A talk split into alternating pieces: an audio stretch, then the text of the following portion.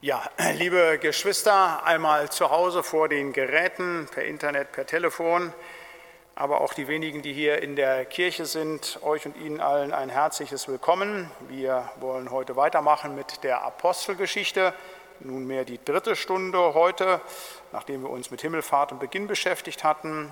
Die Diakonie in der letzten Stunde wollen wir heute schauen auf den Apostel Petrus der gerade zu Beginn der Apostelgeschichte in vielen Geschichten, in vielen Kapiteln eine tragende Rolle spielt. Der Apostel Petrus, und ich habe eine Geschichte mitgebracht, Apostelgeschichte 12. Da ist die Verhaftung von Petrus beschrieben und äh, da wollen wir einmal hören und schauen, wie ihm da in unterschiedlicher Weise Hilfe in seiner Bedrängnis zuteil wird. Ich lese zunächst einmal etwas längeren Andachtstext heute, Apostelgeschichte 12, die Verse 1 bis 17. Um diese Zeit legte der König Herodes Hand an einige von der Gemeinde, sie zu misshandeln. Er tötete aber Jakobus, den Bruder des Johannes, mit dem Schwert. Und als er sah, dass es den Juden gefiel, fuhr er fort und nahm auch Petrus gefangen. Es waren aber eben die Tage der ungesäuerten Brote. Als er ihn nun ergriffen hatte, warf er ihn ins Gefängnis und überantwortete ihn, vier Wachen von je vier Soldaten ihn zu bewachen. Denn er gedachte, ihn nach dem Fest vor das Volk zu stellen. So wurde nun Petrus im Gefängnis festgehalten. Aber die Gemeinde betete ohne Aufhören für ihn zu Gott. Und in jener Nacht, als ihn Herodes vorführen lassen wollte, schlief Petrus zwischen zwei Soldaten mit zwei Ketten gefesselt und die Wachen vor der, Tor, vor der Tür bewachten das Gefängnis. Und siehe, der Engel des Herrn kam herein und Licht leuchtete auf in dem Raum und er stieß Petrus in die Seite und weckte ihn und sprach, steh schnell auf. Und die Ketten fielen ihm von seinen Händen. Und der Engel sprach zu ihm, gürte dich und zieh deine Schuhe an. Und er tat es. Und er sprach zu ihm, wirf deinen Mantel um und folge mir. Und er ging hinaus und folgte ihm und wusste nicht, dass ihm das wahrhaftig geschehe durch den Engel, sondern meinte, eine Erscheinung zu sehen. Sie gingen aber durch die erste und die zweite Wache und kamen zu dem eisernen Tor, das zur Stadt führt. Das tat sich ihnen von selber auf. Und sie traten hinaus und gingen eine Straße weit, und alsbald verließ ihn der Engel. Und als Petrus zu sich gekommen war, sprach er, nun weiß ich wahrhaftig, dass der Herr seinen Engel gesandt und mich aus der Hand des Herodes errettet hat, von allem, was das jüdische Volk erwartete. Und als er sich besonnen hatte, ging er zum Haus Marias, der Mutter des Johannes mit dem Beinamen Markus, wo viele beieinander waren und beteten. Als er aber an das Hoftor klopfte, kam eine Magd mit Namen Rode, um zu hören, wer da wäre. Und als sie die Stimme des Petrus erkannte, tat sie vor Freude das Tor nicht auf, lief hinein und verkündete, Petrus stünde vor der Tür. Sie aber sprachen zu ihr, du bist von Sinnen. Doch sie bestand darauf, es wäre so. Da sprachen sie, es ist sein Engel. Petrus aber klopfte weiter an. Als sie nun aufmachten, sahen sie ihn und entsetzten sich. Er aber winkte ihnen mit der Hand, dass sie schweigen sollten und erzählte ihnen, wie ihn der Herr aus dem Gefängnis geführt hatte und sprach, verkündigt dies dem Jakobus und den Brüdern. Amen. Wir wollen kurz stille werden und beten. Lieber Herr und Heiland, wir wollen dir Dank sagen, dass wir heute Abend uns beschäftigen dürfen, eben mit dem Apostel Petrus, mit all dem und von all dem, was du in der Apostelgeschichte über ihn berichtest, Herr. Wir wollen dich jetzt bitten für diese Andacht, aber auch für den weiteren Verlauf der Bibelstunde, dass du uns segnest durch dein Wort und dass du uns Begegnis schenkst mit dir. Das gelingt nur, wenn du dieser Andacht und dieser Bibelstunde deinen Segen schenkst. Und darum wollen wir dich jetzt bitten, Herr, dass du selber reden und hören deines heiligen und lebendigen Wortes an uns allen segnen wollest, Herr. Amen. Ich habe diese Andacht überschrieben, die vierfache Hilfe in Bedrängnis. Erstens das Wissen um Bedrängnis, zweitens das Gebet der Glaubensgeschwister, drittens das Wort Gottes und viertens die Engel Gottes. Das sind alles vier Dinge, die dem Petrus geholfen haben in seiner Bedrängnis. Und diese Bedrängnis ist massiv. Jakobus ist ermordet worden, der Bruder des Johannes. Und Herodes will da weitermachen und lässt Petrus inhaftieren und ihn schwer bewachen. Eigentlich ist da keine Möglichkeit, da mehr rauszukommen weder von dem, was da an ihm passiert ist, mit all der Einschränkung, mit den Ketten, mit den Wachen, aber eben auch nicht mit dem Vernichtungswillen des Herodes. Aber dann erlebt Petrus wunderbare Hilfe in seiner Bedrängnis. Und das sind eben diese vier Punkte, die ich uns vor Augen führen möchte. Gerade wenn wir in so einer ähnlichen Situation sind, wenn wir um unseres Glaubens willen in Ketten liegen, wenn wir auf einmal denken, jetzt geht gar nichts mehr, die Türen sind verschlossen, kein Millimeter bewegt sich irgendetwas mehr, dann ist das genau das, was uns auch helfen kann und das dürfen wir und können wir in dieser Andacht lernen. Erstens das Wissen um Bedrängnis. Das klingt erstmal ganz banal, aber ähm, das ist etwas ganz Wichtiges. Ähm, damit schließt übrigens auch die Geschichte. Das ist so ein Nebensatz vermeintlich, dass hier gesagt wird, dass Petrus sagt, als er die Geschichte erzählt hat, verkündigt dies dem Jakobus und den Brüdern. Denn das ist wichtig, dass wir das wissen, dass das, was dem Petrus passiert ist, dass das auch uns widerfährt, wenn wir Gott vertrauen, wenn wir beten, wenn wir auf den Heiland einfach unsere Hoffnung setzen, dass wir Hilfe bekommen. Aber dass wir eben auch in Bedrängnis kommen, um unseres Glaubens willen. Und das ist erstmal ganz was Wichtiges, dass man erstmal darum weiß, dass es eine ganz spezifische Bedrohung für denjenigen gibt, der im Glauben steht, nämlich die Bedrohung, dass er um des Glaubens willen auch Verfolgung erleiden muss. Der Petrus wird ja nicht inhaftiert, weil er beim Fischhandel irgendwie Schmuh betrieben hat oder weil er irgendwie politische Umtriebe getan hätte, sondern weil er zu Jesus gehört. Und das ist etwas, was wir immer wieder wissen müssen. Gehören wir zu Jesus Christus, folgen ihm in Treue nach, dann wird es Widerstände geben, die allein aus dieser Nachfolge heraus erwachsen. Ich erwähne das immer wieder, wir reden ja über die Apostelgeschichte, dass wir wissen, dass aus der Kirchengeschichte, dass außer Johannes alle anderen elf Apostel das Martyrium erlitten haben.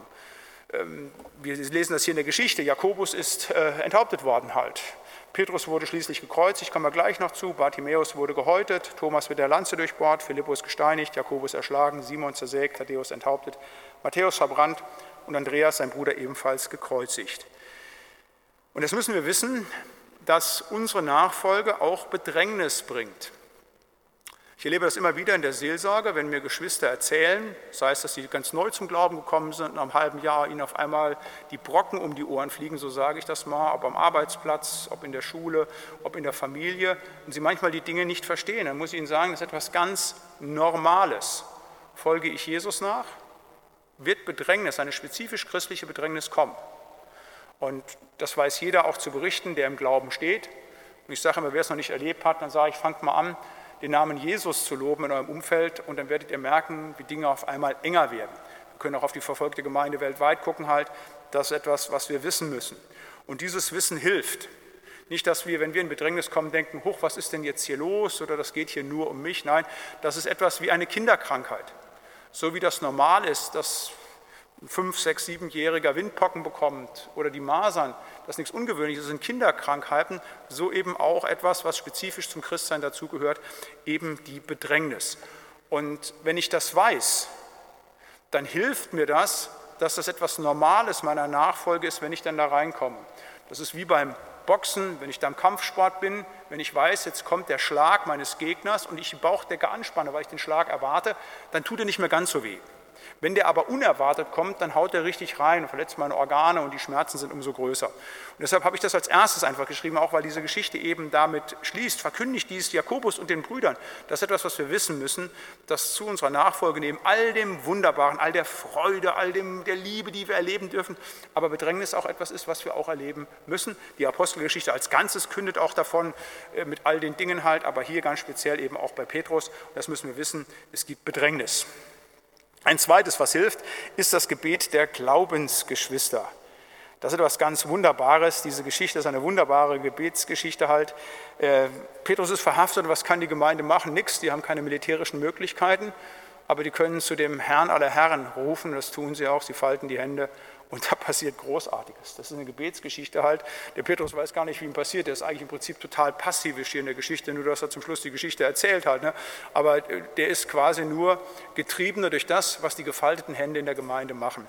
Das Gebet der Geschwister hilft. Und das ist etwas, was etwas ganz, ganz, ganz, ganz Wichtiges ist. Gebet der Geschwister, gerade für diejenigen auch, die Verantwortung ganz vorne in der Gemeinde haben, die in Bedrängnis sind, halt dafür zu beten.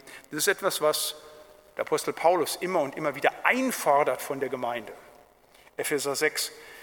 Betet alle Zeit mit Bitten und Flehen im Geist und wacht dazu mit aller Beharrlichkeit im Gebet für alle Heiligen. Kolosser 4, Vers 3. Betet für uns, 2. Thessalonicher 3, betet für uns. Aber auch umgekehrt, versichert Paulus den Gemeinden, denjenigen, die dort Verantwortung haben, dass er betet im Philipperbrief. Allzeit bete ich für euch, Kolosser 1. Wir lassen nicht ab, für euch zu beten und zu bitten. 1. Thessalonicher 1. Wir denken ohne Unterlass im Gebet an euer Werk. Das ist etwas ganz Wichtiges. Und wir sprechen jetzt über die Apostelgeschichte, über diese Einheit. Ähm, auch da, wenn Sie die Apostelgeschichte mal als Ganzes lesen, wenn ihr euch damit mal beschäftigt, schaut einfach mal, wo immer da von gemeinsamem Gebet die Rede ist. Äh, Apostelgeschichte 1,14. Sie waren stets beieinander einmütig im Gebet. Apostelgeschichte 2,42. Sie aber blieben beständig gemeinsam in der Gemeinschaft, im Brotbrechen und im Gebet. Apostelgeschichte 4 wird von einer Gebetsgemeinschaft erzählt, wo der Ort äh, bebte, als sie dann miteinander gesprochen haben. Hier diese Geschichte. Oder äh, Apostelgeschichte 13, Aussendung ähm, ähm, des Paulus, zu sagen halt, da betet die Gemeinde, kommt der Heilige Geist. Also immer wieder das Gebet der Glaubensgeschwister. Und das trägt. Das ist etwas ganz, ganz Wichtiges halt. Und dazu möchte ich immer wieder auch ermuntern einfach zum Gebet für Geschwister, gerade auch für die Geschwister in der Bedrängnis. Das ist etwas ganz, ganz Wichtiges.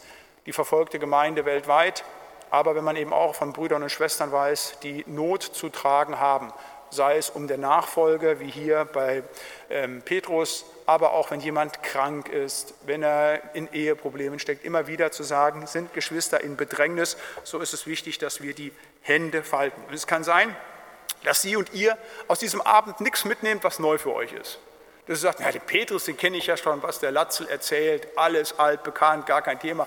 Also die Stunde hätte ich mir schenken können, hätte ich doch lieber das DFB-Pokal-Halbfinale geguckt, nicht, wo dann die Bayern spielen, nicht, äh, nichts mitgekriegt. Aber dann ist das vielleicht der Punkt, der für dich dran ist, zu sagen, hey, dass du dich nochmal daran erinnern lässt, dein Gebetseinsatz für bedrängte Geschwister, das ist etwas ganz Fantastisches und Wichtiges halt bitte. Und wenn es nichts anderes ist, dann das, nimm das mit, für die die Hände zu falten, die in Bedrängnis sind.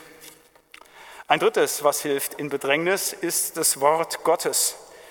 Ja, und das ist so was ganz Wunderbares. Manchmal ist das Wort Gottes ja ganz einfach, fast schon banal. Ähm, das, was Petrus hier erlebt, ist natürlich das Wunder, wie die Ketten abfallen. Aber der Engel des Herrn spricht ja auch zu ihm. Und der Engel des Herrn wissen wir, der ist ja in besonderer Nähe zu Gott. Das ist Jesus, der im Alten Testament uns hier entgegentritt. Hier ist Gott, der letztlich kommt, der spricht über diesen Engel zu eben dem Petrus. Und man muss sich mal einfach vorstellen, was der hier sagt. Dreimal wird er ja angesprochen. Steh schnell auf. Es ist wie so ein kleines Kind, was geweckt wird. Und dann heißt es, gürte dich und zieh dir deine Schuhe an. Und dann heißt es, wirf deinen Mantel um dich und folge mir. Also jeder, der von uns Eltern ist und kleine Kinder hat, weiß, so weckt man ein kleines Kind halt. Ne? Das steht dann auf und das rafft nicht, du musst jetzt Hausschuhe anziehen. Habe ich zwar schon 20 Mal gesagt, musst du anziehen halt. Ne? Und dann musst du auch den Mantel überwerfen halt. Ne? Also so spricht Gott hier mit dem Petrus in der Situation. Der braucht dieses ganz runtergebrochene, ganz einfache für seine Situation. Und da ist so viel Liebe drin.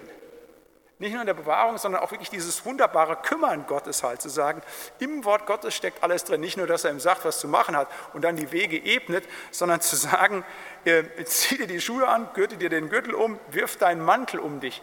Das ist so etwas Wunderbares, das ist so essentiell für die Situation. In Israel wird es ja nachts relativ kalt, nicht? Der hätte gefroren, das wäre sehr furchtbar geworden, wenn er barfuß und ohne Mantel rausgegangen wäre. Das zu sehen, dass Gott sich auch um so Banalitäten kümmert in seinem Wort, dass ihm dadurch begegnet. Und zwar ganz persönlich, ganz individuell. Und das ist eben etwas, was nicht beschränkt ist allein auf den Petrus, sondern das wissen wir alle, wenn wir in der Bibel lesen, wenn wir das regelmäßig tun, wenn wir bibeltreue Verkündigung ähm, hören, halt, dass wir immer wieder erfahren, in meine Situation auf einmal spricht Gott ganz einfach, ganz klar verständlich hinein, hier bin ich ja gemeint. Also wenn wir in Angstsituationen sind, dass er dann sagt, Mensch, fürchte dich nicht. Wenn wir angefochten sind im Glauben, wenn er sagt, steht im Glauben, seid männlich, seid stark. Es gibt so klare, deutliche Worte halt, die so einfach sind. Und das Entscheidende ist nur, das dann wirklich auch zu tun, das umzusetzen. Und das ist etwas, was im Bedrängnis hilft. Immer wieder das Wort Gottes. Ich erzähle immer wieder gerne diese Geschichte meines Predigtvorbildes Wilhelm Busch, der da im Gestapo-Gefängnis gesessen hat und total verzweifelt war. Der Sohn war tot, in Russland gerade gefallen, die Bomben fielen auf Essen. Er war in großer Verzweiflung, dachte, hier geht alles unter, wusste nicht mehr, wie es weitergeht.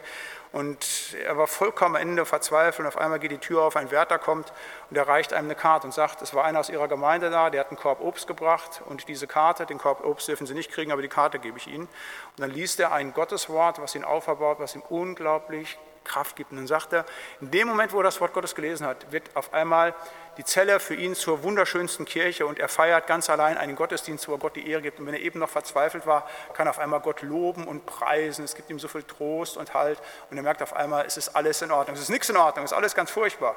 Aber er merkt sich auf einmal wieder neu getragen in Gott. Wodurch? Weil er ein Wort Gottes kriegt hat. Das ist so wunderbar halt, wie gut, dass der Wärter ihm nicht das Obst gegeben hat, die Karte weggeschmissen hat, sondern zu sagen, das Wort Gottes, darauf kommt es an. Das gibt uns immer wieder Halt und Trost in Bedrängnissen. Und ich denke, das haben wir alle schon erlebt und erfahren, die wir mit Jesus gehen. Es war eng und auf einmal kommt ein Wort Gottes und wir merken, wow, das war genau das, was ich dachte. Man liest einen Losungstext und sagt, das ist ja nur für mich. Und wie ich es dann genau, dann nimm es für dich an. Es ist zwar auch für viele andere halt, aber genau dann annehmen und sich davon auferbauen lassen. Und ein viertes und letztes, was hilft im Bedrängnis, sind die Engel Gottes.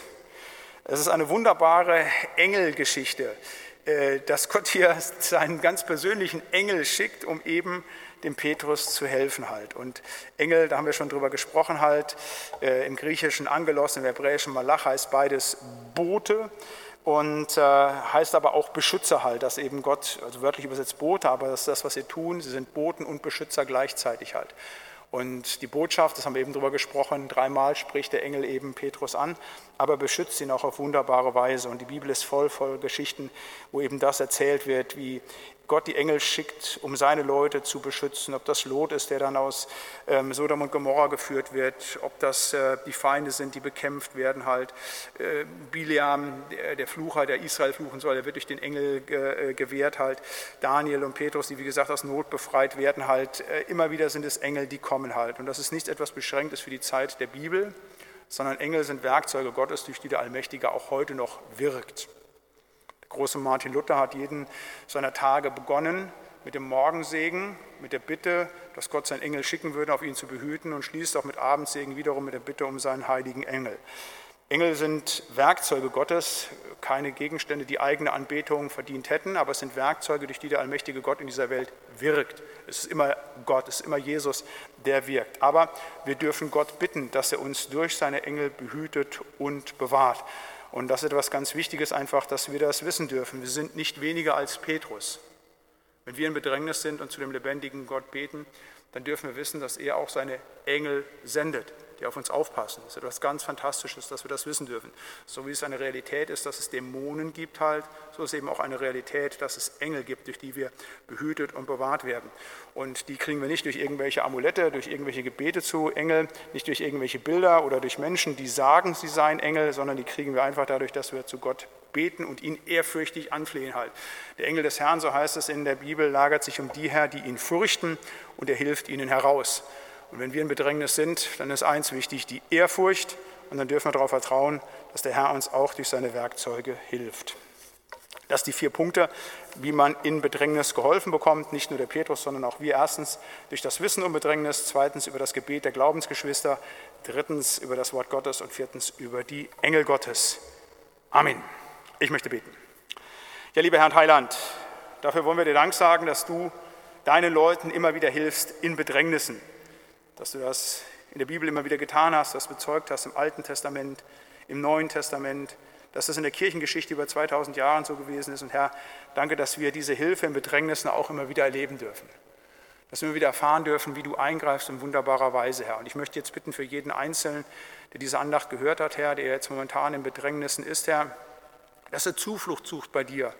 Auch da, wo er meint, die Tür ist absolut zu, hier passiert nichts mehr, dass er dir vertraut, dass er zu dir ruft, Herr, und dann erleben darf, wie du einen neuen Weg führst, Herr. Danke, dass du da bist und dass du uns in keiner Bedrängnis alleine lässt, sondern dass du immer wieder einen Weg für uns hast. Danke, dass wir darauf vertrauen dürfen. Amen. Ja, Thema ist heute Abend äh, Petrus, Petrus, Petros, der Fels. Und zu diesem Wort Fels habe ich dann das Felslied rausgesucht aus unserem Gesangbuch Stern, auf den ich schaue.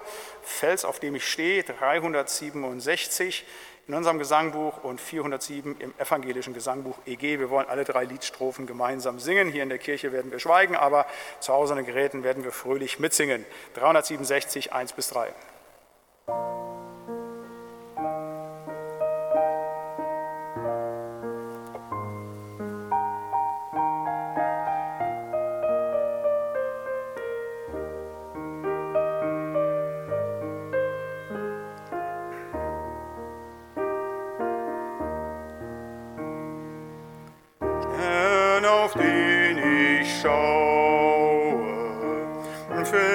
Fels, auf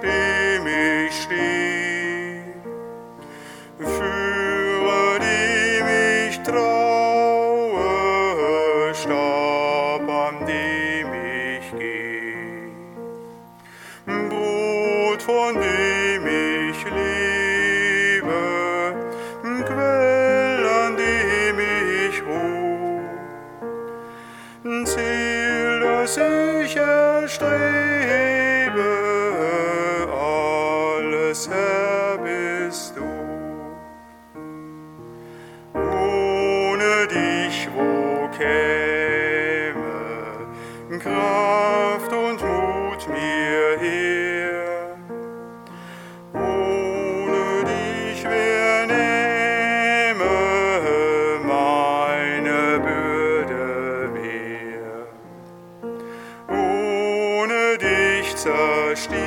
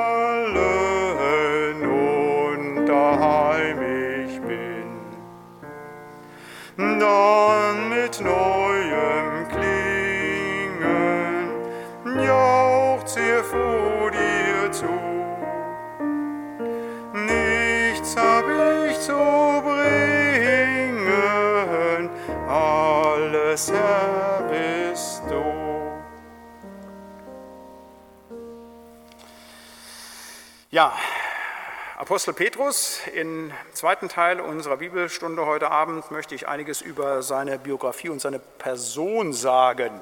Äh, habe ich mir überlegt, was machst du denn, was bringst du denn damit, welche Bibelstellen? Ich habe gedacht, Mensch, erzählst du einfach mal so, wie du das auch im Konfirmandenunterricht tun würdest, wenn du den Konfirmanden den Petrus vorstellst. Heißt, sie werden sicherlich manches von dem wissen und kennen, vielleicht aber auch das eine oder andere nicht. Wir wollen einfach mal schauen. Ja, der Petrus heißt ursprünglich Simon, das ist sein hebräischer Name. Das ist nicht der Name, den er ursprünglich hat, Petrus, auch wenn ich ihn nachher immer weiter so nenne, weil ihn eben Jesus so genannt hat. Und Simon heißt übersetzt erhöht. Und er war der Sohn des Jona, Ben Jona, so steht in der Bibel, und Sohn des Jonas oder des Johannes, ähm, wie man es auch übersetzen kann. Und äh, dieser Name ist auch etwas, was Theologen immer wieder so zu Spekulationen Anlass gegeben hat, zu sagen, ist das wirklich die Bezeichnung seines Vaters, Bar-Jona, oder ähm, ist es so, weil das Adjektiv Bar-Jona heißt impulsiv. Und ähm, das ist dann eine Frage, ob er vielleicht, darüber wird dann spekuliert, dieser Petrus zu den Zeloten gehört habe. Das ist dann so eine Sache, seine Impulsivität, die tatsächlich auch immer wieder zutage tritt. Beispielsweise im Garten Gethsemane, als er das Schwert zieht, auch bereit ist zum militärischen Widerstand halt zu sagen. Da wird immer wieder darüber spekuliert. Die Bibel sagt selber nichts drüber, aber das wird gerade ausgehend eben von diesem Begriff Sohn des Jonas gesagt. Besonders an dem Petrus ist, dass er der einzigste aus dem Zwölferkreis, wir haben ja gesagt, es gibt Jünger, es gibt Apostel und es gibt den Zwölferkreis. Petrus war sowohl Jünger wie auch Apostel, wie aber natürlich auch zugehörig zum Zwölferkreis. Der einzigste aus dem Zwölferkreis war, von dem wir wissen, dass er verheiratet ist. Es wird zwar direkt über seine Frau nichts gesagt, aber darüber, dass seine Schwiegermutter Heilung durch Jesus erfährt. Und davon, wenn er eine Schwiegermutter hat, wissen wir natürlich, dass er eben auch verheiratet war. Wir wissen allerdings nicht, seine Frau zu dem Zeitpunkt noch lebte, ähm, aber es ist davon auszugehen, dass es so war und dass er natürlich bei eben seinem Dienst für Jesus und auch späterhin vermutlich seine Familie zurückgelassen hat. Denn er spricht davon, also Matthäus 19, ja, was bekommen wir denn, die wir alles zurückgelassen haben? Also die Nachfolge, die er angetreten hat, hat auch mit einem familiären Bruch zu tun. Mindestens hat er ja sein Geschäft, er ist Fischer vom Beruf gewesen halt ähm, und hat das getan in Kapernaum am See Genezareth zurückgelassen. Und er hat das nicht alleine auch getan, sondern er hat zusammen mit seinem Bruder Andreas diese Nachfolge angetreten. Neben Johannes und Jakobus ist das das einzigste Brüderpaar eben im Zwölferkreis. Und er war in diesem Zwölferkreis der Sprecher, ist quasi der Leiter gewesen. Auch wenn man heute Leute fragt, nennen wir einen Jünger Jesu, einen Apostel, das ist fast überall unisono sagen, der Apostel Petrus, der Jünger Jesu, das ist eben der Sprecher gewesen. Ähm, Petrus war jemand, dem, ja, und das ist so ein bisschen die Ambivalenz bei ihm, es sowohl gegeben war, die ganz großen Sternstunden zu erleben, er hat ganz große Höhen, aber so berichtet die Bibel immer unmittelbar danach auch ganz große Tiefen. Das ist so eine gewisse Stereotype, die zieht sich durch. Also äh, beispielsweise, als Jesus fragt, wer sagt denn die Menschen, wer ich bin, dann sagen, ja, du bist der und der Prophet oder du bist äh, Johannes der Täufer halt. Und dann sagt, äh, äh, fragt er, wer sagt ihr, dass ich bin? Dann sagt er, du bist der Christus, du bist der Gesalbte, du bist der Messias. Und dann sagt Jesus eben, Matthäus 16, das hat dir eben nicht Fleisch und Blut offenbart, sondern das kommt vom Vater, ganz was Besonderes. Und du, dann kommt die Namensänderung, sollst nicht mehr Simon, sondern Petrus heißen. Petrus, du bist der Fels, auf den ich meine Gemeinde gründen will. Das wird in der katholischen Kirche so verstanden, dass gesagt wird, jawohl, äh, das ist der erste Papst und daraus haben wir so eine apostolische Sukzession entwickelt halt, da ist eben einer, ein Mensch, auf den allein eben diese Kirche gründet. Aber das stimmt nicht, denn nicht auf diesen Menschen gründet die Kirche, sondern auf seinem Bekenntnis. Das macht auch diese Geschichte, wo eben die Namensänderung stattfindet, deutlich, weil äh, als Petrus diese Höhe, ich sagte, es ist ambivalent, die sagt, du bist der Christus, also super, wunderbar, das, was Gott ihm da offenbart hat. Dann erzählt Jesus aber im Nachklapp, dass er leiden wird, dass er nach Jerusalem geht und dass er gestorben, sterben wird halt. Und da wird natürlich, Petrus sagt, das soll nicht passieren. Und dann sagt Jesus zu ihm, weiche zurück von mir, Satan. Also eben noch das ganz große Bekenntnis. Jesus sagt, hey, auf dich baue ich meine Kirche. Dann aber direkt im Nachklapp die Sache zu sagen halt, du bist der Satan. Also das ist etwas, das kommt immer wieder bei ihm vor, diese Ambivalenz. Oder denken wir an den Fischzug, äh, den, den, den Seewandel, oder die Jünger ohne Jesus über den See Genezareth fahren, das Schiff kommt in äh, schwieriges Wasser, in Sturm, und dann kommt Jesus auf den äh, Wellen entgegen und dann äh, ruft Petrus ihn an und sagt, hey, sag mir doch, dass ich zu dir kommen soll. Und Jesus gibt den Befehl, du komm zu mir, und dann schafft er es tatsächlich, ein paar Schritte auf dem Wasser zu tun. Großes Wunder, ganz große Geschichte. So, und dann aber im Moment der nächste Scheitern wieder. Statt zu sagen, ich bleibe jetzt weiter ausgerichtet auf Jesus, dann fängt er an, aufs Wasser zu gucken, auf den Wind, was alles ist und geht unter. Und Jesus muss ihn wieder neu packen. Auch hier wieder ganz oben, ganz tief. Von uns ist noch keiner am Wasser gelaufen, halt nicht, aber ähm, äh, wie gesagt, gescheitert sind wir alle schon. Und das ist auch wieder hier. Genauso wieder, ich habe das eben schon angesprochen, bei, ähm, in der Passionsgeschichte auf der einen Seite bereit zum Finalen, als da die Knechte und Soldaten des Hohepriesters kommen, zieht er das Schwert und haut auch direkt einem das Ohr ab. Also ist er knallhart, also er zeigt wirklich, ich will kämpfen. Also ist bereit, auch den, das Martyrium zu erleiden, wirklich dafür Jesus in den Tod zu gehen, also in die militärische Auseinandersetzung hinein. Und eine Szene weiter, ist er nicht mal in der Lage, am Kohlenfeuer stehend, wo er sich wärmt, vor der Magd zu Jesus zu stehen und das Bekenntnis zu sprechen, obwohl die Magd ja gar nicht zeugnisfähig gewesen wäre im damaligen Israel. Es hätte ihm gar nichts passieren können. Die hätte seine, sein Bekenntnis gar nicht gegen ihn verwerten können. Also das zeigt immer wieder die ganz großen Höhen und die ganz großen Tiefen, die kommen so in so einer Ambivalenz zusammen. Ähm, und das ist nichts Ungewöhnliches, das darf man insgesamt sagen, auch für, ich sage mal, viele Personen im Alten Testament denken Sie an Elia, der eben noch die Baalspriester am Karmel besiegt hat und die große Stunde, wo Gott Feuer regnen lässt auf sein Gebet. Äh, Kapitel weiter macht er sich in die Hosen wegen Isabel halt, läuft in die Wüste und heult, weil alles so furchtbar ist halt zu sagen. Und das ist sehr interessant, dass wir das, wie gesagt, immer wieder bei großen Personen der, der, der, der Bibel, der biblischen Überlieferung sehen, die Höhen, die Tiefen. Denken Sie an Johannes den Täufer, was der über Jesus sagt, was er alles kann. Äh, und dann aber im Gefängnis sitzen, da weiß er nicht mehr, ist er der Messias, ist er nicht, ist er der, auf den wir gewartet haben sollen. Halt eben zu sagen, das ist immer wieder auch die Schwächen dabei. Und gerade bei Petrus wird das deutlich. Und das ist so, ich sage jetzt mal, ehrlich und ernüchternd in der Bibel, aber auch so erfrischend für uns in unserem Glauben, dass wir, wenn wir Schwächephasen haben, nicht sagen, wir sind die letzten Versager. Dann müssen wir sagen, ja, das sind wir zwar, aber mit solchen Leuten baut der Herr sein Reich. Das hat er schon gemacht eben im Alten Testament, aber das macht er eben auch im Neuen Testament, auch bei der Begründung der Gemeinde. Das ist wichtig. Ähm, Petrus ist ähm, einer der Jünger, nicht nur der Sprecher des Jüngerkreises, er gehört noch einer besonderen Gruppe an. Also in dem Zwölferkreis gibt es noch einen Dreierkreis, also Johannes und Jakobus und er werden Zeugen ganz besonderer Ereignisse halt. Sie sind dabei, als Jesus beispielsweise in Garten Gethsemane betet, das sind nur diese drei dabei, oder äh, bei der Verklärung dieser ganz besondere Moment, wo Gott in besonderer Weise mit Mose und Elia ihnen dann einfach zeigt, dass eben Jesus Gottes Sohn ist halt. Ähm, auch da gibt es nochmal eine ganz besondere Heraushebung seiner Person. Ähm, er ist auch derjenige, der nach der Auferstehung, also erstmal ist er einer der ersten Zeugen der Auferstehung, da wird immer wieder Wert drauf gelegt, halt, äh, sowohl in den Passionsgeschichten, dass Petrus ist, der dann sehr schnell zum Grab kommt und nachdem die Frauen das gesehen haben, er dann tatsächlich da ist. Auch als ähm, Paulus dann in der 1. Korinther 15 von den Zeugen berichtet, immer wieder der Name Petrus als erstes ist dem Petrus erschienen und dann all den anderen. Oder bei ähm, äh, Lukas auch bei der Emmaus-Geschichte halt, nicht erst dem Petrus erschienen, halt immer wieder wird Petrus als der erste Zeuge, als der wichtige Zeuge für die Auferstehung Jesu genannt. Und er ist auch der, der dann in den österlichen Geschichten eine besondere Zurüstung erfährt. Ähm, gerade im Johannesevangelium wird das ausführlich erzählt, wo es dann zu diesen Gesprächen kommt, wo Jesus dann fragt halt, ja, ähm, hast du mich lieb? Und er immer wieder den Auftrag kriegt, weide meine Lämmer, weide meine Lämmer, weide meine Lämmer. Eine besondere Zurüstung für das, was noch kommen sollte. Und das ist dann auch so, dass Petrus, als dann Jesus gen Himmel gefahren ist, auch in der ersten Gemeinde eine zentrale Rolle einnimmt. Das wird später so ein bisschen anders. Er ist zunächst einmal vermutlich auch dann der Repräsentant der ersten Gemeinde, zwar mit Johannes und dem Bruder Jakobus zusammen. Später wird der Repräsentant der ersten Gemeinde Jakobus der Herrenbruder, also der leibliche Bruder von Jesus halt. Aber in der ersten Gemeinde ganz zu Anfang ist Petrus der ja quasi Zentrum ist Fels dessen halt, was er zu tragen hat, genau wie ihm seinem Namen gegeben ist. Und das sehen wir beispielsweise dann bei der Predigt zu Pfingsten halt, die er hält, ähm, äh, dort eine sehr vollmächtige Predigt halt. Ähm, das sehen wir aber auch in der Erzählung der Geschichten halt, in Apostelgeschichte 3, dass er, als mit Johannes zum Tempel kommt, auch schon Wunder tun kann, etwas ganz Besonderes, eine ganz besondere Stellung letztlich einnimmt.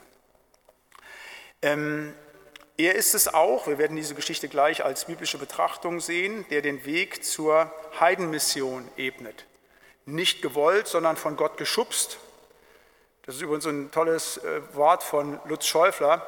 Äh, äh, der hat mal gesagt, wir sind Geschubste. Und das ist tatsächlich so. Im Reich Gottes ist es nicht so, dass wir Dinge tun, sondern wir sind Geschubste. Du fällst in Dinge rein, das werden wir gleich auch in dieser Geschichte sehen, wie es dann zur Heidenmission kommt, Geschubste halt. Das ist so gar nicht geplant oder sonst irgendwas. Die Dinge, die wirklich Reich Gottes Bestand haben, die entstehen nicht dadurch, dass irgendein toller Pastor oder eine Gemeindeversammlung sich hinsetzt und wir machen die Pläne, wie die Dinge denn laufen sollen, sondern man fällt in Sache rein, Geschubste zu sein. Aber das passiert ihm, er wird da hineingeworfen, dass er wirklich dann, äh, als dann diese Offenbarung passiert in Joppe und er dann nach Caesarea kommt, dann wirklich das Evangelium geöffnet wird, weg von allein den Juden hin zu den Heiden. Das, was Jesus gefordert hatte, das passiert in seiner Person, wird dann natürlich in Paulus weitergeführt. Wir werden in 14 Tagen, nächste Woche ist keine Bibelstunde, weil ich auf Evangelisation bin, aber in 14 Tagen uns dann mit Paulus beschäftigen. Der führt das dann alles weiter aus. Aber es ist der Petrus, der eben dann Weg in die Heidenmission öffnet. Und diese beiden, das verschweigt die Bibel auch nicht, die stehen in einem sehr gespannten Verhältnis. Also es wird immer wieder berichtet, dass sie aneinander geraten, dass die theologischen Streit haben halt. Ja, da geht es gerade auch um Fragen der äh, Beschneidung. Im Galaterbrief wird berichtet auch, wie dann Paulus den Petrus dann zur Rede stellt. Da ist er quasi der geistlich Stärkere, weil Petrus vermeintlich geheuchelt habe, ähm, weil er sich da eben nicht ganz gelöst hat aus dem Judentum halt. Ähm, aber das führt eben zu Spannungen zwischen den beiden. Auch das ist sehr interessant, dass die Bibel das nicht verschweigt, sondern dass, obwohl das nun wirklich die, ich sage das mal, Apostelfürsten sind, die beiden großen Apostel, die so vieles getan haben, wo Gott so wunderbar gewirkt hat, da können wir doch meinen, wenn Gottes Geist in diesen Männern in besonderer Weise war, da muss doch alles klappen. Ist leider nicht so. Und dass, Johannes, äh, dass Jesus in Johannes 17 das hohe priesterliche Gebet spricht, das hat nicht nur was mit den Gemeindeverhältnissen heute zu tun, das ist schon in der Apostelgeschichte losgegangen, dass eben da ein gespanntes Verhältnis zwischen den beiden besteht halt. Äh, seltsamerweise sind äh, die beiden aber in vielen Dingen verbunden. Also gibt viele äh, Kirchen, die heißen Peter und Paul, also Petrus und Paulus halt. Beide haben, auch nach Zeugnis des Clemensbrief, in Rom letztlich das Martyrium erlitten. Petrus hat zwar nicht ganz so viele Briefe geschrieben wie ähm, Paulus, aber auch da eine Vergleichbarkeit, dass er zumindest zwei Bücher geschrieben hat, die in der Bibel Aufnahme gefunden haben. Und ähm, das ist etwas ganz Interessantes, auch in dieser Person. Das ist auch dann so ein Unterschied zu Paulus, wenn wir die nächste Stunde dann betrachten werden. Paulus, der brillante Theologe, der Griechisch, Hebräisch und Latein beherrscht hat aus dem FF, ähm, der einen ganz anderen Hintergrund hat. Und hier der einfache Fischer vom See Genezareth, vermutlich Analphabet, aus ganz kleinen Verhältnissen. Und der wird von Gott genauso gebraucht als Apostel wie dieser begabte Theologe. Auch das ist was ganz Tolles, dass uns das in der Apostelgeschichte gezeigt wird. Und ähm, auch dieser Weg, den Petrus dann erlebt hat, eben von diesem kleinen Ort am See Genezareth, Kapernaum, bis nach Rom. Das ist übrigens dann auch so eine Linie, die durch die ganze Apostelgeschichte geht, eben von Israel, diesem kleinen, unbedeutenden Land am Rande des Römischen Reiches in die ganze Welt hinein. Das ist ja das, was auch die ganze Apostelgeschichte durchzieht. Aber das ist eben in Petrus auch dann bildlich, dass da eine Wahnsinnskarriere hingelegt wird, auch in den Predigten, die er hält. Also das ist ja sehr stark, die, die er dort spricht, ob das nun die Pfingstrede ist halt oder eben auch äh, Apostelgeschichte 10, was wir gleich lesen werden, als er da vollmächtig predigt für einen ungebildeten Fischer, äh, äh, eine großartige Veränderung. Da haben immer wieder Leute gesagt, Theologen, ja, das kann gar nicht sein, die Petrusbriefe kann gar nicht Petrus geschrieben haben, weil äh, der war ja Analphabet. Aber wenn du bei Jesus bist, da kannst du dich verändern, da kannst du dich entwickeln. Und wenn wir sehen, er hat eine Lebensspanne, ich sag mal, wenn der mit 26, 27 nach Christus zu Jesus gekommen ist, um 60, 62 gestorben ist, dann war er drei Jahre mit Jesus, war dann in der Nachfolge und da kann etwas passieren. Da kann auch aus kleinen, vermeintlich unbrauchbaren Anfängen durch die Hilfe Gottes was ganz Großes werden. Das ist was Fantastisches. Da bin ich immer wieder begeistert von dieser wunderbaren ähm, äh, Biografie. Bei Paulus ein bisschen anders. Den hat Gott quasi nur 180 Grad gewendet. Ne? Der konnte mit all seiner Intensität, mit all seiner rhetorischen Brillanz, mit all den Dingen einfach weitermachen. Nur jetzt auf der richtigen Seite halt. Äh, bei Petrus hat es eine Menge Zurüstung gebraucht, halt, Ausbildung. Aber das ist das Tolle auch zu sehen, dass das dann auch passiert ist. Bis hin, dass, und das ist das Tolle, wirklich dieser kleine Mann vom äh, äh, See Genezareth eine weltgeschichtliche Bedeutung gehabt. Und jetzt mal ganz weg von allen geistlichen Dingen, ähm, sondern äh, wenn wir nur hier in Bremen stehend darüber nachdenken, wir gucken einmal beim Marktplatz rüber, nicht ist der St. Petri-Dom, größte Kirche unserer Stadt heißt so. Wenn wir auf das Wappen unserer Stadt gucken, was ist darauf abgebildet? Da ist der Schlüssel. Warum der Schlüssel? Weil der eben von Petrus die Schlüsselgewalt, auch da, ich sage mal so banal, nicht in der Stadt, wo wir leben, das findet man in vielen Bereichen, vielen Bezügen halt, gerade in Europa halt zu sagen, wo Petrus eine Rolle spielt und wie gesagt, der bekannteste Jünger nach Jesus und Paulus vielleicht der bekannteste Mann des Neuen Testamentes. Das zu seiner Biografie seiner Person. Ich möchte noch ein bisschen was sagen zum Zeitfenster der Apostelgeschichte. Ich habe das gerade schon angesprochen hier. Also wenn, ich sage mal, so 27 etwa plus minus das, der Beginn des Wirkens ist, dann setzt die Apostelgeschichte in ihrer Erzählung ja nach der Himmelfahrt oder bei der Himmelfahrt ein. Die ist dann etwa um 30. Und wenn ich jetzt einige Jahreszahlen nenne, dann muss man das sagen, das ist alles, das kann um 31, 32 gewesen sein. Die Bibel macht selber nur sehr, sehr, sehr, sehr wenige Angaben, meistens eben auch dann über die Statthalter können wir Dinge ableiten, aber das ist immer ganz schwierig, je nachdem, wo man das setzt. Wenn man sagt, Mensch, der war da und da Statthalter in dem Zeitfenster, wann war denn das Ereignis, was berichtet worden ist, halt, dass das immer nicht ganz einfach ist. Also das heißt, die ne-, Werte, die ich jetzt nenne, sind so etwaige Nährungswerte ähm, zu sagen, mit einer Ausnahme, einen festen Anhaltspunkt können wir festmachen. Da können wir uns festmachen, komme ich gleich zu, zu der Gallio-Inschrift. Also aber um 30, ich lasse das jetzt mal so, wie gesagt, kann auch um 29 gewesen sein, 31, 32. Himmelfahrt Jesu, Pfingsten, Geschichten aus der ersten Gemeinde. Das ist so das, was in Apostelgeschichte 1 bis 6 berichtet wird. Dann um 35 Steinigung des Stephanus, Bekehrung des Paulus. Apostelgeschichte 7 bis 10, auch den Text, den wir gleich lesen werden, halt ähm, mit der Geschichte, wo dann die Heidenmission letztlich begilt. 40 bis 44, in Antiochia werden zuerst, wird die Gemeinde zuerst Christen, als Christen bezeichnet. Der Herodes stirbt halt, das sind alles so Dinge, die können wir etwa zeitlich einordnen, die werden auch in der Apostelgeschichte benannt. Und dann gehen um 46 die Missionsreisen los. Die haben etwa eine, Zeit, eine Zeitspanne von etwa zehn Jahren. Da ist dann sehr stark Paulus in den Fokus gerückt. Man kann so grob sagen, im ersten Teil ist es Petrus, der sehr stark dominiert, und im zweiten auf alle Fälle Paulus, der dominiert den zweiten Teil der Apostelgeschichte viel, viel stärker als Petrus den ersten halt. Und bei den Missionsreisen des Apostel Paulus ist der einzigst feste Fixpunkt, wo wir sagen können, da haben wir einen Punkt, wo wir etwas richtig, richtig fest als Flock reinhauen können, wenn wir denn dann zeitliche Dinge berechnen. Das ist die sogenannte Gallio-Inschrift. Da wird berichtet, dass eben Gallio Statthalter in Korinth war und das wird relativ äh, äh zeitlich eingegrenzt, der war nur kurze Zeit da, 51 bis 52. Und da wissen wir, dass Apostelgeschichte 18, dass der etwa so um 50 äh, dort gewesen sein muss. Das ist so das feste Datum. Und da wird alles, auch in der neutestamentlichen Theologie, von ausgehend geguckt, entweder davor geschoben oder danach geschoben. Das ist, wie gesagt, das einzig fixe Datum. Und von, 46, von 56 bis 60 werden dann die Zeit der Gefangennahme, erst in Jerusalem, dann in Caesarea und dann die Reise nach Rom berichtet. Das ist dann der Schluss der Apostelgeschichte halt, Apostelgeschichte 20 äh, bis 28. Das ist so grob mal das Zeitfenster. Und interessant dabei ist, dass die Apostelgeschichte ähm, einen sehr, sehr, sehr, sehr langen Zeitraum beschreibt. Das muss man sich mal klar machen. Das sind etwa 30 Jahre, die hier beschrieben werden. Ein sehr langer Zeitraum und der relativ chronologisch nacheinander abgearbeitet wird. Die Evangelien, wenn wir jetzt mal die Kindheitsgeschichten wegnehmen, bei Lukas und Matthäus, da wird ein, zwei Kapitel kurz berichtet, was war, dann ist aber ein Bruch von 26, 27 Jahren. Und dann wird im Prinzip in den Evangelien nur drei Jahre berichtet. In den Briefen ist es so, da wird situativ dazu Bezug genommen, das sind Sachen, die sind innerhalb meistens eines Jahres entstanden, es sei denn immer wieder moderne Theologie angenommen wird, manche Briefe seien geteilt, aber davon ausgehen, dass sie relativ kurzen Zeitraum umfassen.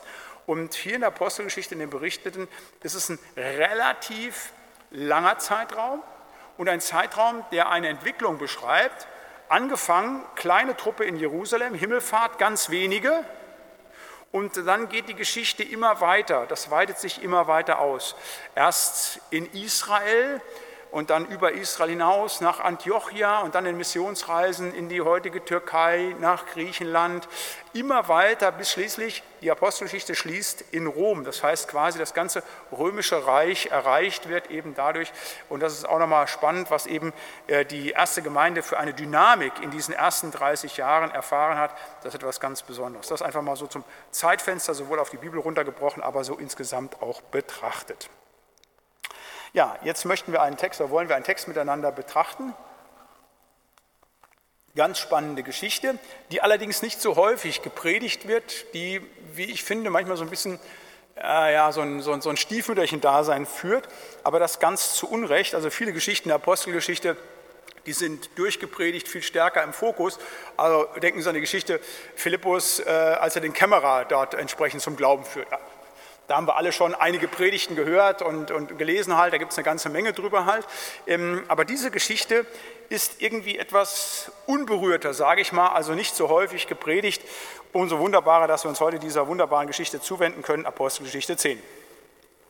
Es war aber ein Mann in Caesarea mit Namen Cornelius, ein Hauptmann der Abteilung, die die italienische genannt wurde. Der war fromm und gottesfürchtig mit seinem ganzen Haus und gab dem Volk viele Almosen und betete unaufhörlich zu Gott.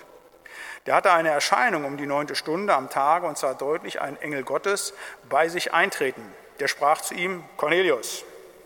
Er aber sah ihn an, erschrak und fragte, Herr, was ist? Der sprach zu ihm, deine Gebete und deine Almosen sind vor Gott gekommen und er hat ihrer gedacht. Und nun sende Männer nach Joppe und lass holen Simon mit dem Beinamen Petrus, der ist zu Gast bei einem Gerber Simon, dessen Haus am Meer liegt. Und als der Engel, der mit ihm redete, hinweggegangen war, rief Cornelius zwei seiner Knechte und einen frommen Soldaten von denen, die ihm dienten, und erzählte ihnen alles und sandte sie nach Joppe. Am nächsten Tag, als diese auf dem Weg waren und in die Nähe der Stadt kamen, stieg Petrus auf das Dach um zu beten um die sechste Stunde. Und als er hungrig wurde, wollte er essen. Während sie ihm aber etwas zubereiteten, geriet er in Verzückung und er sah den Himmel aufgetan und etwas wie ein großes leinenes Tuch herabkommen an vier Zipfeln, niedergelassen auf die Erde. Darin waren allerlei vierfüßige und kriechende Tiere der Erde und Vögel des Himmels. Und es geschah eine Stimme zu ihm, Steh auf, Petrus, schlachte und iss. Petrus aber sprach, oh nein, Herr, denn ich habe noch nie etwas Verbotenes und Unreines gegessen. Und die Stimme sprach zum zweiten Mal zu ihm, was Gott reingemacht hat, das nennst du nicht verboten. Und das geschah dreimal und alsbald wurde das Tuch wieder hinaufgenommen gen Himmel. Als aber Petrus noch ratlos war, was die Erscheinung bedeutete, die er gesehen hatte, siehe, da fragten die Männer von Cornelius gesandt nach dem Haus Simons und standen an der Tür, riefen und fragten, ob Simon mit dem Beinamen Petrus hier zu Gast wäre. Während aber Petrus nachsann über die Entscheidung, sprach der Geist zu ihm, siehe, drei Männer suchen dich, so steh auf, steig hinab und geh mit ihnen und zweifle nicht, denn ich habe sie gesandt. Da stieg Petrus hinab zu den Männern und sprach, siehe, ich bin's, den ihr sucht, warum seid ihr hier? Sie aber sprachen, der Hauptmann Cornelius, ein frommer und gottesfürchtiger Mann mit gutem Ruf bei dem ganzen Volk der Juden, hat Befehl empfangen von einem heiligen Engel, dass er dich holen lasse in sein Haus und hören, was du zu sagen hast. Da rief er sie herein und beherbergte sie. Am nächsten Tag machte er sich auf und zog mit ihnen, und einige Brüder aus Joppe gingen mit ihnen. Und am folgenden Tag kam er nach Caesarea. Cornelius aber wartete auf sie und hatte seine Verwandten und nächsten Freunde zusammengerufen. Und als Petrus hineinkam, ging ihm Cornelius entgegen und fiel ihm zu Füßen und betete ihn an. Petrus aber richtete ihn auf und sprach, steh auf, ich bin auch nur ein Mensch. Und während er mit ihm redete, ging er hinein und fand viele, die zusammengekommen waren. Und er sprach zu ihnen, ihr wisst, dass es einem jüdischen Mann nicht erlaubt ist, mit einem Fremden umzugehen oder zu ihm zu kommen. Aber Gott hat mir gezeigt, dass ich keinen Menschen meiden oder unrein nennen soll. Darum habe ich mich auch nicht geweigert zu kommen, als ich geholt wurde. So frage ich euch nun, warum habt ihr mich holen lassen? Cornelius sprach vor vier Tagen um diese Zeit, bete dich um die neunte Stunde in meinem Haus. Und siehe, da stand ein Mann vor mir in leuchtendem Gewand und sprach, Cornelius, dein Gebet ist erhört und deine Almosen ist gedacht worden vor Gott. So sende nun nach Joppe und lass rufen Simon mit dem Beinamen Petrus, der zu Gast ist im Hause des Gerbers Simon am Meer. Da sandte ich sofort zu dir. Und du hast recht getan, dass du gekommen bist. Nun sind wir alle hier vor Gott zugegen und alles zu hören, was dir von dem Herrn befohlen ist. Petrus aber tat seinen Mund auf und sprach, nun erfahre ich in Wahrheit, dass Gott die Person nicht ansieht, sondern in jedem Volk, der ihn fürchtet und recht tut, der ist ihm angenehm. Er hat das Wort dem Volk Israel gesandt und Frieden verkündigt durch Jesus Christus, welcher ist Herr über alle. Ihr wisst, was in ganz Judäa geschehen ist, angefangen von Galiläa nach der Taufe, die Johannes predigte. Wie Gott Jesus von Nazareth gesalbt hat mit heiligem Geist und Kraft, der ist umhergezogen, hat Gutes getan und alle gesund gemacht, die in der Gewalt des Teufels waren, denn Gott war mit ihm. Und wir sind Zeugen für alles, was er getan hat im jüdischen Land und in Jerusalem. Den haben sie an das Holz gehängt und getötet. Den hat Gott auferweckt am dritten Tag und hat ihn erscheinen lassen, nicht dem ganzen Volk, sondern uns, den von Gott, den von Gott vorher erwählten Zeugen, die wir mit ihm gegessen und getrunken haben, nachdem er auferstanden war von den Toten. Und er hat uns geboten, dem Volk zu predigen und zu bezeugen, dass er von Gott bestimmt ist zum Richter der Lebenden und der Toten. Von diesem bezeugen alle Propheten, dass durch seinen Namen alle, die an ihn glauben, Vergebung der Sünden empfangen sollen. Während Petrus noch diese Worte redete, fiel der Heilige Geist auf alle, die dem Wort zuhörten. Und die gläubig gewordenen Juden, die mit Petrus gekommen waren, entsetzten sich, weil auch auf die Heiden die Gabe des Heiligen Geistes ausgegossen wurde. Denn sie hörten, dass sie in Sprachen redeten und Gott hochpriesen. Da antwortete Petrus, kann auch jemand denen das Wasser zur Taufe verwehren, die den Heiligen Geist empfangen haben, ebenso wie wir? Und er befahl, sie zu taufen in dem Namen Jesu Christi. Da baten sie ihn, noch einige Tage zu bleiben. Ja, eine gewaltige Geschichte, da könnte man viel, viel mehr draus machen. Ich habe mich mal auf acht theologische Schlaglichter begrenzt. Ich möchte als erstes was sagen zu der Verortung der Geschichte. Ähm, hier wird deutlich, wie das Evangelium sich ausdehnt. Ähm, Paulus ist in Joppe, und äh, es geht dann nach Caesarea. Das ist eine ganz schöne Strecke. Das sind nochmal 70 Kilometer weit. Das geht immer weiter. Das Evangelium dehnt sich aus. Und es ist deutlich, dass hier wirklich die Heiden erreicht werden. Schon im ersten Satz, wenn es heißt, es war ein Mann in Caesarea mit Namen Cornelius, ein Hauptmann der Abteilung, die die Ital italische, italienische genannt wird. Äh, das ist der Punkt, dass hier tatsächlich schon Rom in Augenschein genommen wird. Also Italien, das was Ende der Apostelgeschichte ist, wird hier schon ein Stück weit aufgerissen. Ähm, das, was hier ist, ist ähm, der Cornelius, ein Hauptmann, äh, ein Kohort, also ein Centurio. Ähm, man muss wissen, eine Legion hat etwa 6000 Mann gehabt. Eine Kohorte, also eine Legion bestand aus zehn Kohorten, die hatten 600 Mann und jede Kohorte hatte sechs Zenturien. Also würden sagen wie eine Kompanie und ein Hauptmann, ein Centurio führte sie. Und das war für die damalige Zeit schon eine große Einheit, die da gelegen hat halt, aber eben nicht aus Einheimischen, sondern eine italienische. Es gab auch römische Legionen halt und auch einzelne Kohorten, die bestanden dann eben äh, aus Einheimischen, aus Syrern oder irgendwo aus Griechen halt zu sagen. Das macht ja auch Sinn bei so einer großen Legion. Wenn man sagt, also mit 6000 Mann und wenn man dann Leute hat, die alle Italienisch sprechen miteinander, denn Rom war ja ein Vielvölkerreich halt zu sagen und dann hat man schon mal gerne in die einzelnen im äh, Zenturien ähm, entsprechend äh, Leute reingetan aus einem äh, Kulturkreis, die sich verständigen, sprechen konnten halt. Und das war eben hier so die italienische. Und hier merkt man eben schon, dass hier das, was ähm, dann passiert, die Verortung eben tatsächlich ganz bewusst eben schon bei Leuten ist, die eben einen anderen Hintergrund haben, die eben nicht jüdischer Abstammung sind, sondern die fernweg sind aus Italien. Ein zweites, der pietistische Vierklang. Der Mann ist ja noch kein Christ, ist ein besonderer Mann, er ist nahe bei Gott und er zeichnet sich durch das aus, was einen guten Christen ausmacht. Er war fromm, das ist das Erste, er war gottesfürchtig, er gibt Almosen und betet unaufhörlich zu Gott. Das macht ja eigentlich so ein frommes Christenleben an, so einen Pietisten. Fromm zu sagen, ich weiß, dass ich in Abhängigkeit von Gott lebe und diese Abhängigkeit empfinde ich als großes Glück. So hat Betzel einmal die Frömmigkeit definiert, zu sagen. Gottesfurcht, zu sagen, wirklich keine Angst in der Welt zu haben, aber Gott alle Ehrfurcht zu geben. Bereit zu sein, auch für den Nächsten sich einfach zu opfern, Almosen zu geben, Dinge da auch weiterzugeben, die tätige Nächstenliebe als Hände und Füße Jesu Christi in dieser Welt zu leben und eben unaufhörlich im Gespräch zu stehen, also zu beten halt, also wirklich permanent im Gespräch zu sein. Er konnte natürlich als Hauptmann ähm, seiner Kohorte nicht permanent den ganzen Tag nur beten, das wird auch deutlich, aber dass er tatsächlich immer wieder das Gespräch zu Gott gesucht hat halt. All das sind Dinge, die unseren Glauben ja auch ausmachen. Also ich habe mir schon mal überlegt, demnächst mal irgendwann über diesen Vierklang zu sprechen halt, das ist etwas ganz Wunderbares halt. Äh, und das sieht Gott wohlgefällig an. Selbst bei jemandem, der noch nicht in seinem Bund steht halt zu sagen, aber das macht wirklich Leben eines Christen auch, dieser pietistische Vierklang, die Frömmigkeit, die Gottesfürchtigkeit, das Almosen geben und das Gebet zum lebendigen Gott. Ein drittes Schlaglicht, das Essen von Tieren.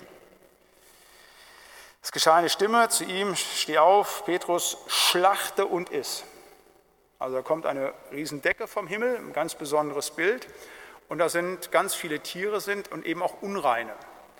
Ähm, es ist klar im Alten Testament, dass eben von im Alten Testament Tiere gegessen wurden, aber nur die reinen Tiere. Kann man in den ersten Büchern Mose lesen, dritte und vierte Buch, was reine, was unreine Tiere sind. Aber hier wird es geweitet eben, dass alle Tiere gegessen werden. Das steht einmal im Zusammenhang auch mit dem, dass eben das Evangelium auch weiter wird. Das ist ein Zeichen, durch das Petrus eben auch versteht, dass er eben auch zu den Heiden zu gehen hat. Aber ich spreche das jetzt mal wirklich runter, auch dass es erlaubt ist für uns als Christen, Tiere zu essen. Wenn Sie sagen, dann machen wir schnell weiter, das ist ja nicht so wichtig, aber ich kriege immer wieder aus dem Internet Anfragen dazu, ob es nicht richtig sei, dass wir in Betracht der Mitgeschöpflichkeit die Tiere sind, die auch schützen und dass wir die nicht essen sollen. Oder ich werde auch angeschrieben, dass gesagt wird, sie sind ja Jäger. Wie kann man denn Jäger sein als Christ? Ein Christ muss natürlich auch entsprechend die Tiere entsprechend schützen. Und das erleben wir ja auch, auch fast schon ein bisschen zu religionsartigem Charakter nicht bei allen Vegetariern, aber bei vielen halt, die das wirklich so leben als eine Religion und auch versucht wird, bei uns das immer weiter hineinzutreiben, zu sagen, wir dürften kein Fleisch essen. Also ich bin sehr dafür, dass man Tiere als Mitgeschöpfe behandelt und dass man auch keine Massentierhaltung macht mit all diesen Dingen und mein, mein Jägersein hat auch damit zu tun, dass ich wirklich das Fleisch, was ich esse, das ganz normal auch dann artgerecht entsprechend dann auch erlege. Aber wir können aus der Bibel nicht ableiten, dass Fleischessen verboten sei, auch wenn uns das immer wieder von irgendwelchen ja, etwas verquerten Theologen dann oder verworrenen Theologen dann irgendwie gezeigt werden soll oder sowas halt. Das ist es nicht. Das Essen von Tieren ist erlaubt. Das ist nicht etwas, was ein Christ ausmachen würde oder gar in höhere Wein führen würde. Da gibt es immer wieder auch so Esoterik-Leute halt, die dann meinen, ja, sie seien besondere Christen, wenn sie tatsächlich auf das Fleischessen verzichten würden. Wenn man das aus gesundheitlichen Gründen irgendwas anders macht, das mag alles richtig sein, kann man machen, aber man kann es mitnichten religiös begründen. Das wird ganz deutlich hier zu sagen, dass auch hier im neuen Bund nochmal ganz klare Öffnung ist, dass wir Tiere essen dürfen. Ein nächstes, das Wegmotiv, der vierte Punkt, der vierte Schlaglicht, das Wegmotiv bei Lukas. Da ist es so, da wird hier berichtet, ähm, die machen sich auf von ähm, Caesarea nach Joppe, das sind etwa 70 Kilometer, also da ist man schon so gut zwei Tage unterwegs, des Fußmarsches, den man dann hinter sich zu bringen hat. Und als die auf dem Weg sind, passiert es, dass eben Petrus diese Offenbarung hat. Und dann, als er die Offenbarung hatte und die sind zu ihm gekommen, dann macht er sich ja auch wiederum auf den Weg, da muss er auch wieder marschieren, nämlich dann geht er von Joppe nach Caesarea. Und das ist etwas, was uns beim Evangelisten Lukas immer wieder begegnet, dass Gott ihm in besonderer Weise dieses Motiv des Weges ans Herzen gelegt hat. Also ich nenne mal nur einige Geschichten. Die Geschichte vom barmherzigen Samariter. Da war einer auf dem Weg von Jericho nach Jerusalem und auf dem Weg sieht er dann den unter die Räuber gefallenen. Passiert am Weg. Da ist die Geschichte, Geburtsgeschichte Bethlehem halt nicht. Maria und Josef sind aus dem Weg halt nach Bethlehem halt nicht. Und dann kommen sie hin, haben keine Herberge, weil sie eben nicht zu Hause sind. Sie sind auf dem Weg, auf der Reise halt. Die Geschichte des verlorenen Sohnes, der geht aus dem Vaterhaus raus, dann muss er wieder zurückkommen und der Vater sieht ihn von ferne und läuft ihm entgegen. Auch so eine Weggeschichte. Die Zachäus-Geschichte, Lukas 19 halt nicht, da kommt Jesus nach Jericho hinein halt und sieht Zachäus. Also auch auf dem Weg passiert das. Die Emmaus-Geschichte. Sie gehen mit Jesus und Jesus erzählt ihnen das halt. Nicht auf dem Weg begegnet ihnen Jesus Christus halt.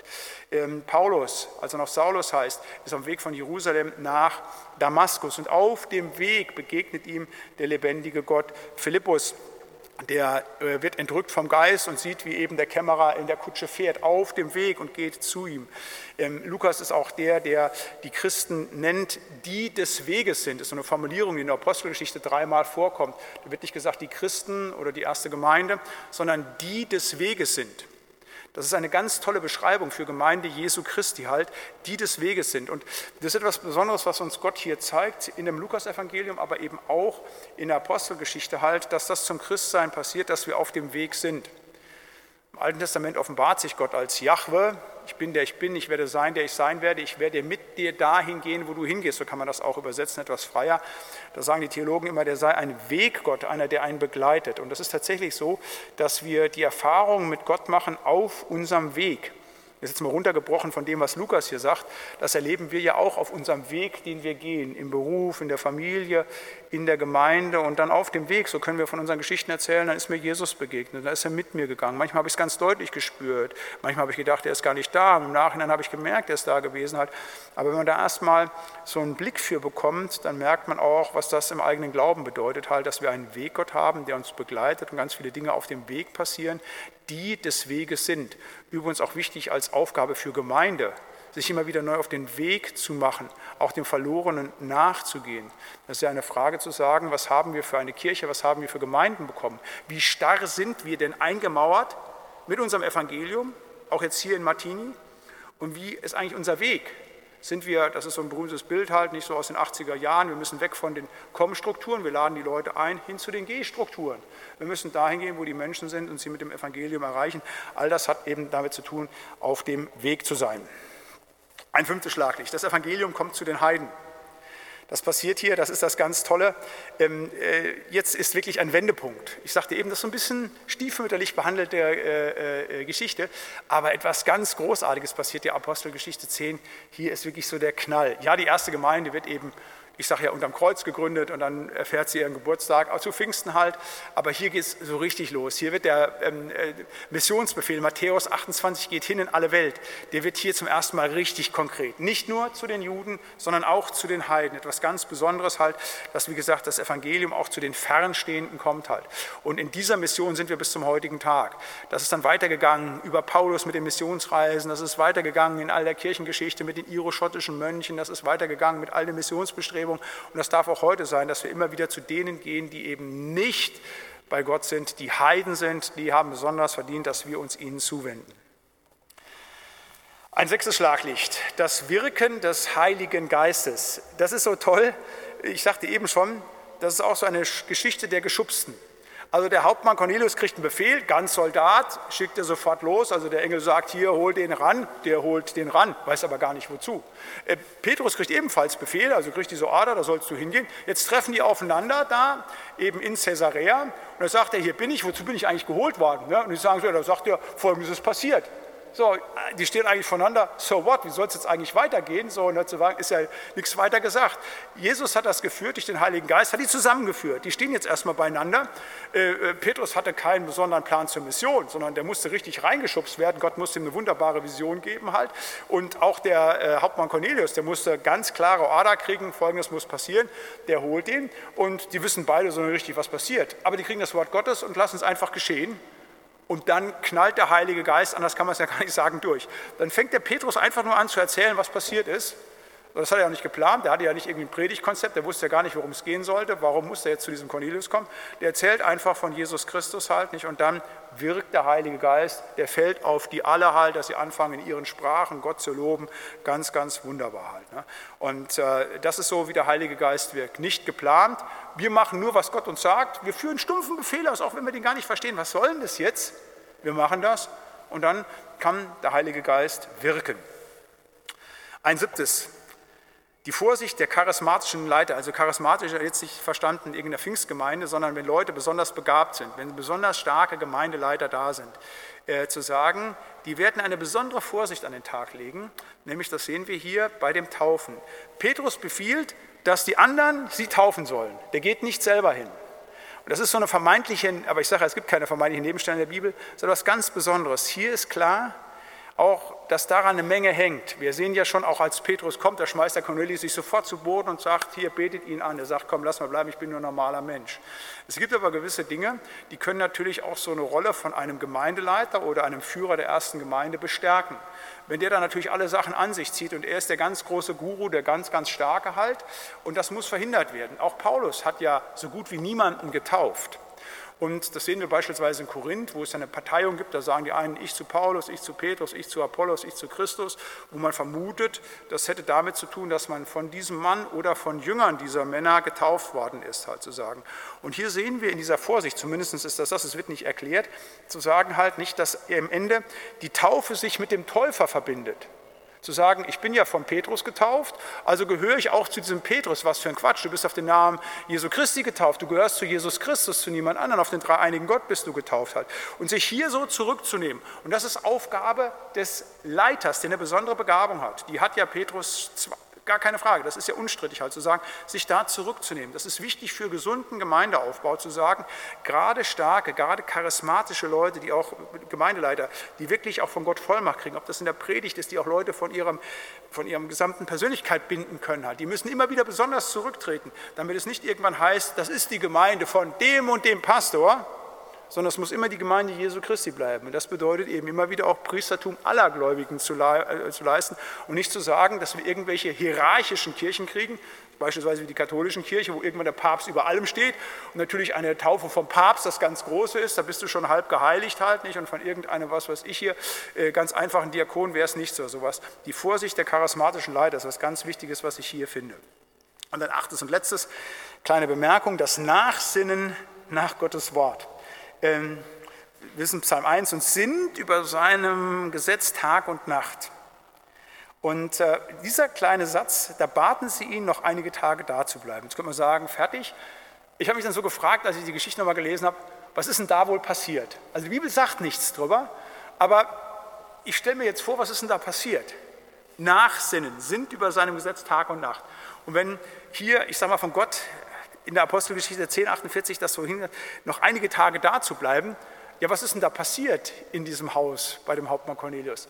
Welche Freude war denn da? Was wird wohl Petrus erzählt haben? Wie haben die denn ihre Bibelarbeiten konzipiert? Welche Lieder haben die denn da zusammengesungen? Also das finde ich ganz spannende Fragen. Ich habe da keine Antworten drauf, aber es ist ja irgendwas passiert. Die haben ja nicht nur zusammengesessen, so nach dem Motto Bed and Breakfast, bin noch vier Tage da geblieben halt sozusagen und dann habe ich genug Kraft, um wieder zurückzugehen. Da ist ja geistlich so ein Aufbruch, da ist so eine Massivität des Heiligen Geistes. Wie mag das wohl ausgesehen haben halt? Ne? Ich kriege keine Antwort drauf, aber es ist was Wunderbares, dass hier Brüder, so sieht es zumindest aus so, einträchtig dann beieinander gelebt haben, halt, dass sie da miteinander geguckt haben, die sich vorher gar nicht kannten, weil sie eben durch den Heiligen Geist da verbunden gewesen sind, wie gesagt. Und das ist etwas Schönes, dass uns das auch immer wieder gegeben wird, dass wir auch immer wieder mit Geschwistern Gemeinschaft haben dürfen einfach und dass wir auch mit denen dann einfach gemeinsam im Heiligen Geist verbunden sein dürfen. Das acht Schlaglieder aus dieser, Schlaglichter aus dieser wunderbaren Geschichte. Mache hier einen Punkt.